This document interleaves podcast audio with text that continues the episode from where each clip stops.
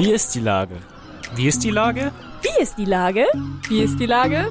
Wie ist die Lage? Wie ist die Lage? Wie ist die Lage? Der fast tägliche Podcast mit Lars Meyer.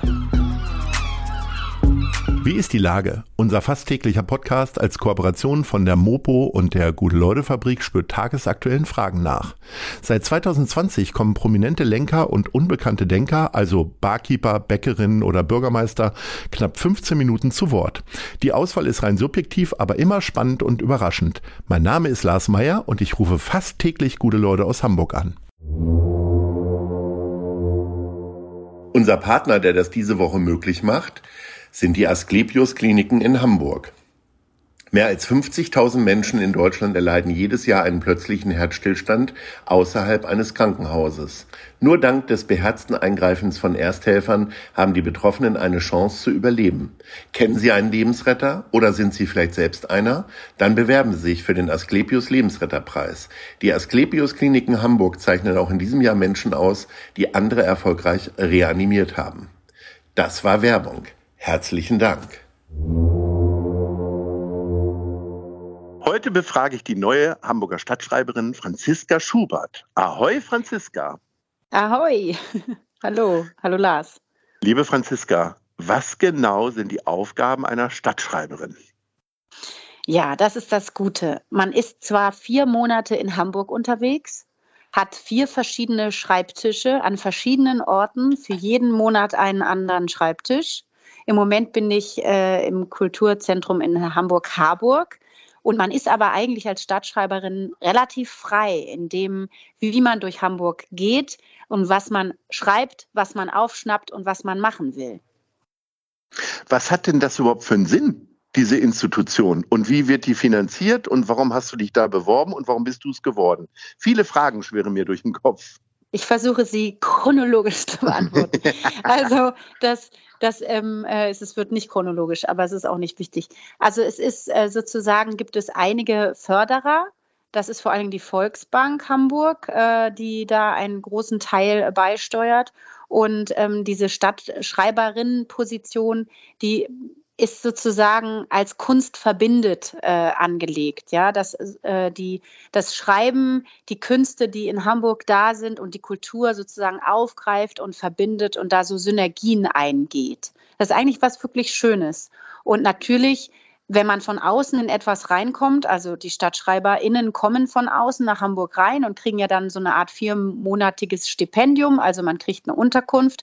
In meinem Fall ist das die äh, Hamburger Seemannsmission ähm, Altona am alten Holzhafen und ähm, kann eben dann äh, vier Monate durch Hamburg laufen und ähm, mit einer Distanz, weil eben selber nicht Hamburger, nochmal einfach so die Brise anders aufnehmen und ein bisschen anders spüren, was geht so in der Stadt los, was ist äh, da, wie verändert sich auch so der Sommer dann in den Herbst rein, weil das Stipendium geht vom 1. August bis 30. November.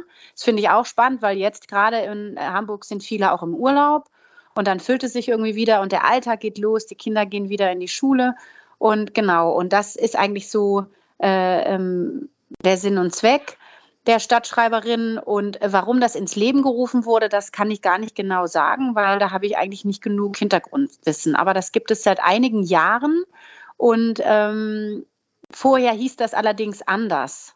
Mhm. Und äh, wo, veröffentlichtest, äh, wo veröffentlichst du dann deine Texte? Und musst du dann jede Woche was abliefern oder monatlich oder wie läuft das? Nee, also ähm, erstmal, das war eben noch deine vorige Frage, erstmal ist es so, dass es ein Literaturwettbewerb ist. Das heißt, man ähm, kriegt ein Thema, das war dieses Jahr alle im selben Boot. Und dann hatte man eine Deadline und dann haben, glaube ich, knapp 80 Menschen mitgemacht. Und von denen wurden drei Plätze ausgewählt. Der erste Platz, das ist dann die Stadtschreiberinnenposition. Und äh, zweiter, dritte Platz sind sozusagen ähm, dotiert mit 500 Euro. Das ist also ein Literaturwettbewerb. Und ähm, was hattest du jetzt eben nochmal gefragt? Na, wie oft du Texte veröffentlichen musst und wie? Ach Vor allen Dingen ist das dann ein ja. Blog oder? Genau, also ich schreibe einen Blog Mm, und ähm, ich muss aber gar nichts. Und das ist, finde ich, auch sehr, sehr schön, weil das ist für alles künstlerisch kreative Schaffen total kontraproduktiv, wenn man da jetzt so eine Bringschuld hätte und irgendwie einmal die Woche irgendwas schreiben müsste. Sondern man lässt sich halt treiben und dann guckt man mal, was einem begegnet und irgendwann findet man oder hat man vielleicht so eine Schlüsselsituation Und das schreibt man dann auf und das wird veröffentlicht. Und das finde ich ist auch total gut so. Ich hörte gestern tatsächlich äh, von einem Maler und einem Gemälde, der eine Auftragsarbeit bekommen hat und dafür, glaube ich, 30.000 Dollar bekommen hat.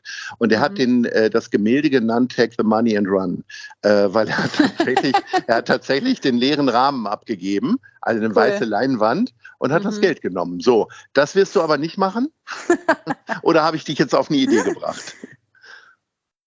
Also was, ja, was, was wird denn da, was wird, was wird denn wohl so für eine Frequenz dabei rauskommen bei dir? Ja, also ich habe jetzt schon einen Blog-Eintrag geschrieben von einer Begegnung mit einer älteren Dame am Rathausplatz. Das war eigentlich ganz schön.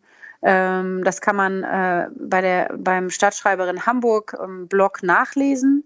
Und ähm, sonst habe ich auch verschiedene Lesungen, die ich gebe an verschiedenen Orten. Da ist ungefähr eine im Monat. Ähm, und äh, das ist sozusagen auch eine Aufgabe. Und jetzt kommen auch immer mehr Lesungen rein, wo ich dann aus eigenen Texten lesen kann. Und die sind aber frei gewählt. Also ich muss nicht Texte lesen, die sozusagen in Hamburg produziert wurden. Aber ich kann, und es ist natürlich irgendwie auch mein Wunsch.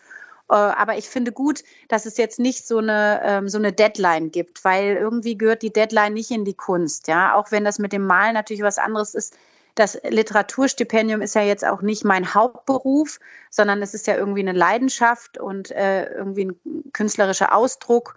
Und da finde ich es ganz schön, dass man nicht so eine Wahnsinn, also so einen wahnsinnigen Druck dahinter hat. Es gibt ja zwischen deiner Heimatstadt und äh, Hamburg gibt es ja sowohl im Schiffsbereich, aber auch im Fußballbereich, zumindest teilweise mit dem HSV, noch durchaus ein Konkurrenzempfinden. Ähm, mhm. der Bürgermeister ist aufge unser Hamburger Bürgermeister ist aufgewachsen oder geboren vielmehr in Bremen. Äh, die zweite Bürgermeisterin schwärmt für Werder Bremen und die mhm. Stadtschreiberin kommt auch aus Bremen. Was ist denn das Richtig. da für ein Ding? Warum, warum zieht es euch alle immer wieder doch nach Hamburg? Ja, das ist ja das Faszinierende. Also ich erlebe das ganz oft, ähm, dass äh, die Hamburger wenn ich mit denen spreche, sich immer total verwundert zeigen, wenn man sagt, ja, eigentlich ist Bremen ja nur 50 Minuten mit dem Zug halt weit weg. Und dann machen die immer ihre Augen ganz groß hoch, so wie mit Streichhölzern auseinandergehalten und sagen, was? Das hätte ich nie gedacht. Und das finde ich so absurd, weil es ist wirklich ein Katzensprung. Es gibt ja auch eine Menge PendlerInnen, die eben zwischen Hamburg und Bremen hin und her fahren. Ne? Oh ja. Oder auch im, zwischen den Dörfern, äh, äh zwischen den Städten leben. Und ähm, das ist im Endeffekt eigentlich eine Distanz wie innerhalb Hamburgs oder auch innerhalb Berlins. Also für Großstädte sind 50 Minuten eigentlich eine normale Zeit, irgendwo hinzukommen. Und ich finde das so faszinierend, dass die Hamburger immer denken, Bremen ist gefühlt 400 Kilometer weit weg, aber ist nicht der Fall. Ja, ich weiß nicht, warum das so ist. Aber bei mir ist das auch so. Also ich habe erstmal meinen Mann aus Hamburg gewählt. Mein Vater kommt aus Hamburg. Die ganze väterliche äh, Seite kommt aus Hamburg. Mein Mann halt auch. Und äh, wir wohnen in Bremen, aber es ist natürlich trotzdem ein Teil der Familie hier.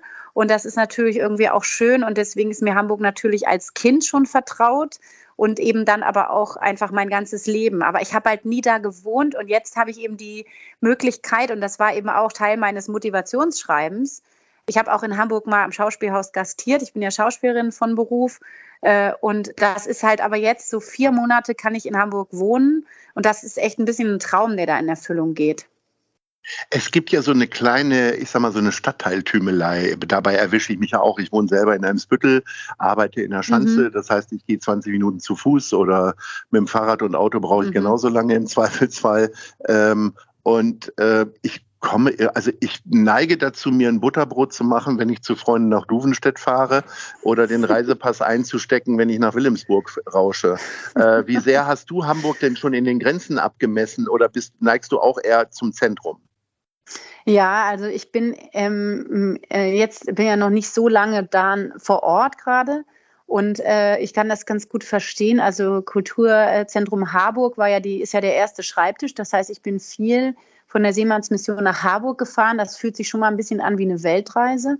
Also ich habe vor einigen, also relativ vielen Jahren in Berlin Schauspiel studiert an der Ernst Busch und da hatte ich das so ein bisschen ähnlich, ja, diese Distanzen innerhalb einer Großstadt, ja, das ist ja schon mal so eine Sache für sich. Da denkt man ja schon, man muss wirklich eine Reisetasche packen äh, und das war jetzt in Hamburg auch ein bisschen so. Noch dazu kam eben neun oder ist in Hamburg so die 9-Euro-Tickets, das heißt, alles ist irre voll. Äh, und dann äh, bin ich immer mit dem Metronom Richtung Bremen gefahren und Harburg ausgestiegen, weil es ging halt ein bisschen schneller. Und ähm, ja, also ich bin schon, bin schon viel rumgelaufen, aber Trotzdem habe ich jetzt vor, mir so ein bisschen Termine zu machen, wo ich einzelne Stadtteile so richtig auf die Liste setze und dann auch mal von morgens bis abends durchlaufe und erkunde und mich so ein bisschen treiben lasse. Du wirst nicht den Ehrgeiz haben können, noch alle kennenzulernen. Ich glaube, nee, ich glaube es gibt 104 also, Stadtteile. Das wird wahrscheinlich ja. nicht mehr klappen. Ne? Nee, ähm, das, das, aber wie hast nicht, du denn Hamburg für dich jetzt so erlebt? Du hast ja schon gesagt, du hast hier schon mal gespielt, aber hast du noch mal einen neuen Blick entwickelt jetzt gerade? Gerade unter, weil du ja so ein bisschen auch auf einer Mission bist? Hm.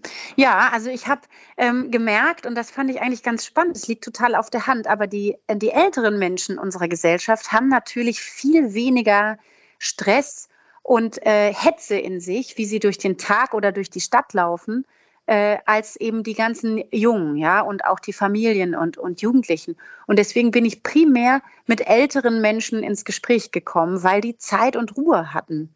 Das fand ich richtig spannend. Vielleicht ist es auch so, weil gerade Sommer ist und viele sind im Urlaub, viele Familien. Aber ähm, und die Schule ist halt auch nicht und so. Äh, aber trotzdem fand ich das faszinierend, dass ich da gemerkt habe, äh, äh, guck mal, das ist toll.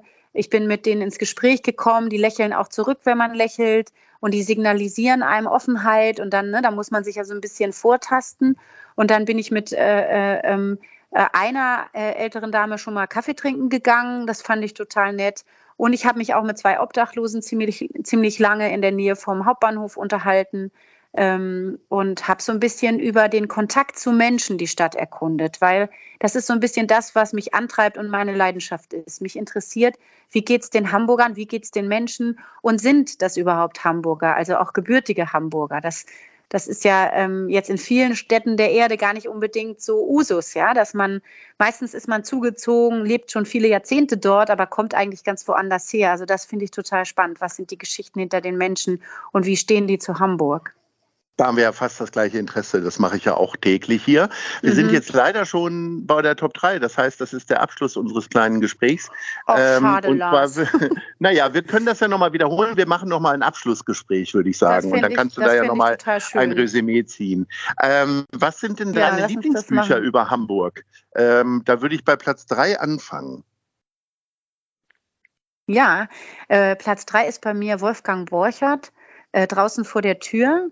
Und ein die Hundeblume, muss ich dazu sagen. Aber ja, genau, ein Klassiker. Das habe ich mit 18 gelesen äh, und dann auch aufgeführt im Rahmen meiner Schule als äh, Monolog. Ähm, und das begleitet mich ziemlich lange. Und über Wolfgang Borchert habe ich eigentlich unabhängig jetzt von dem Vater und der Oma in Hamburg und meiner Kindheit in Hamburg nochmal so eine andere Literatur äh, ähm, äh, Wegstrecke zu Hamburg irgendwie äh, erkundet. Also Wolfgang Burchert ist schon jemand, der mich ziemlich lange begleitet und den ich auch mit Hamburg verbinde. Übrigens ist der dann ja ins zerbombte Hamburg zurückgelaufen ähm, und hat Hamburg in Schutt und Asche erlebt, was mich auch ziemlich geprägt hat.